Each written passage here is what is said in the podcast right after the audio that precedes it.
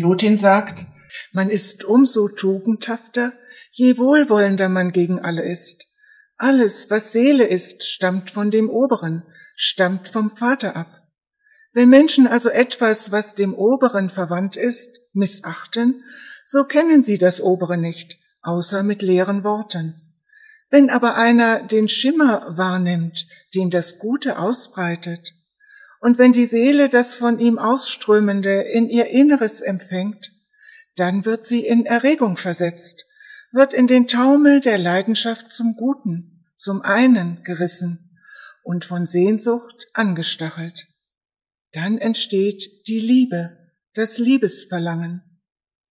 Wenn also von jenem her gleichsam ein wärmender Strahl in die Seele dringt, dann erstarkt sie und wird wach. Dann wird sie wahrhaft beflügelt und schwingt sich empor zum Guten, und zwar mit Hilfe des Guten, das ihr das Liebesverlangen, die Liebe eingab.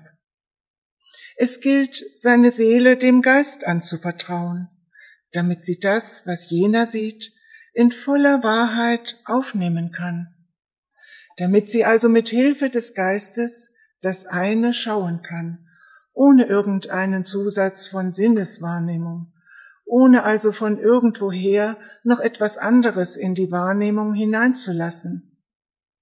Es gilt, mit reinem Geist, ja mit der obersten Schicht des Geistes, auf das Reinste zu schauen. So kannst du Gott schauen.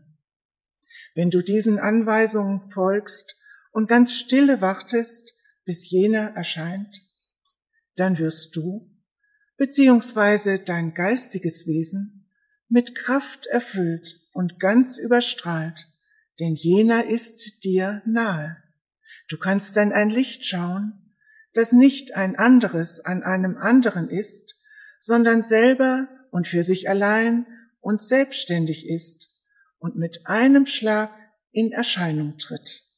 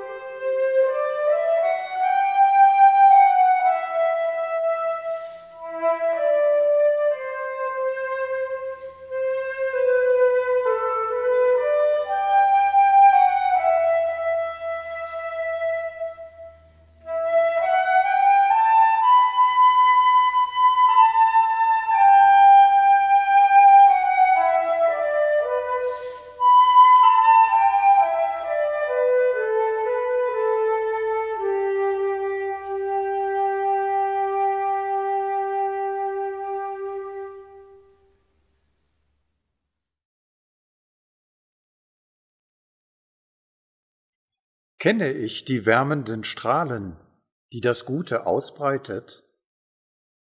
Habe ich schon einen Schimmer davon wahrgenommen? Ja, diesen warmen, diesen beflügelnden Strom habe ich schon häufig erfahren. Ich spüre ihn eigentlich immer dann, wenn ich mich mit voller Hingabe, wenn ich mich mit großem Enthusiasmus einer Aufgabe widme, bei der ich so in Anspruch genommen werde, dass ich mich selbst und jeden Gedanken an mich völlig vergesse. Es ist dies eigentlich immer eine Aufgabe, die ich überhaupt nicht gewollt oder mir ausgesucht habe. Von einer auf die nächste Sekunde steht sie im Raum. Es ist das, was die Schriftstellerin Maxi Wander einmal beschrieben hat als einfach das Nächstliegende tun. In dem Märchen Frau Holle kommen ständig solche nächstliegenden Aufgaben vor. Die Goldmarie fragt nicht lange, was zu tun ist. Sie springt ohne Absicherung ins Offene, in einen tiefen Brunnen, um daraufhin in einer anderen Dimension vor Aufgaben gestellt zu werden, die ihre selbstlose Hingabe, ihre Achtsamkeit, ihre Tatkraft prüfen. Das Brot muss aus dem Ofen geholt werden. Die Äpfel müssen gepflückt werden. Die Betten müssen ausgeschüttelt werden. In jeder Sekunde meines Lebens kann ich mich fragen, bin ich aus tiefstem Herzen dazu bereit, das Nächstliegende zu tun? Nicht, weil ich ein toller Hecht sein möchte, nicht, weil ich mir einen Vorteil davon verspreche, nein, ich bin ja in diese seelische Dimension gesprungen. Und hier geht es um selbstloses Handeln, um den Dienst am nächsten. Und genau wie die Goldmarie im Märchen Frau Holle erlebe ich, dass dieses selbstvergessene Tun einen sehr besonderen Strom des Guten über mich ausgießt. Es ist ein warm goldener Strom, der durch den ganzen Körper zieht, der mit einem intensiven Glücksgefühl verbunden ist, der mir Flügel verleiht. Eigentlich gibt es nichts Wertvolleres als diesen Moment des wohlwollenden, selbstvergessenen sich hinwegschenkens an einen Mitmenschen, an ein Tier oder eine Pflanze.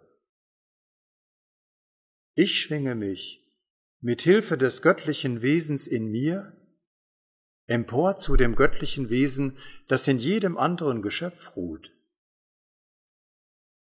Das ist wirkliche Anwesenheit bei dem Nächsten. Anwesenheit bei dem Nächstliegenden. Das eigene Wesen spürt diesen Glücksstrom. Es wird, wie Plotin sagt, in den Taumel der Leidenschaft zum Guten zum einen gerissen und von Sehnsucht angestachelt. Das Licht meiner Sehnsucht zieht ein anderes Licht an, das Licht des Geistes. Und so kommt es zu einer Lichtbrücke, einer Lichtübertragung, die ein Mystiker des Sophismus einmal in wunderbaren Worten beschrieben hat. Es gibt Lichter, die hinaufsteigen. Und es gibt Lichter, die hinabsteigen. Die aufsteigenden Lichter sind die des Herzens. Die absteigenden sind die des Thrones. Das Ego ist der Schleier zwischen dem Thron und dem Herzen. Wenn der Schleier zerreißt und sich im Herzen eine Pforte zum Thron hin öffnet, seufzt das Gleiche nach dem Gleichen.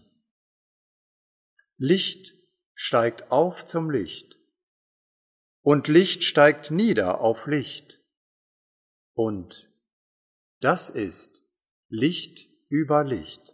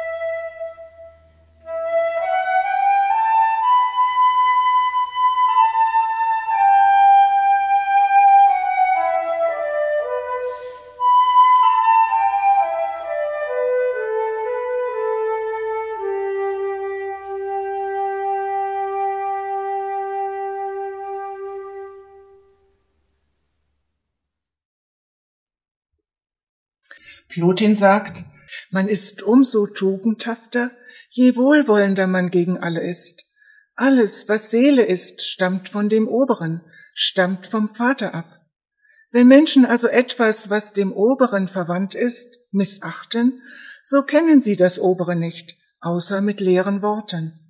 Wenn aber einer den Schimmer wahrnimmt, den das Gute ausbreitet, und wenn die Seele das von ihm Ausströmende in ihr Inneres empfängt, dann wird sie in Erregung versetzt, wird in den Taumel der Leidenschaft zum Guten, zum einen gerissen und von Sehnsucht angestachelt. Dann entsteht die Liebe, das Liebesverlangen. Wenn also von jenem her gleichsam ein wärmender Strahl in die Seele dringt, dann erstarkt sie und wird wach. Dann wird sie wahrhaft beflügelt und schwingt sich empor zum Guten, und zwar mit Hilfe des Guten, das ihr das Liebesverlangen, die Liebe eingab. Es gilt, seine Seele dem Geist anzuvertrauen, damit sie das, was jener sieht, in voller Wahrheit aufnehmen kann, damit sie also mit Hilfe des Geistes das eine schauen kann, ohne irgendeinen Zusatz von Sinneswahrnehmung, ohne also von irgendwoher noch etwas anderes in die Wahrnehmung hineinzulassen. Es gilt, mit reinem Geist, ja mit der obersten Schicht des Geistes, auf das Reinste zu schauen. So kannst du Gott schauen. Wenn du diesen Anweisungen folgst und ganz stille wartest, bis jener erscheint, dann wirst du, beziehungsweise dein geistiges Wesen, mit Kraft erfüllt und ganz überstrahlt, denn jener ist dir nahe. Du kannst dann ein Licht schauen, das nicht ein anderes an einem anderen ist, sondern selber und für sich allein und selbstständig ist und mit einem Schlag in Erscheinung tritt.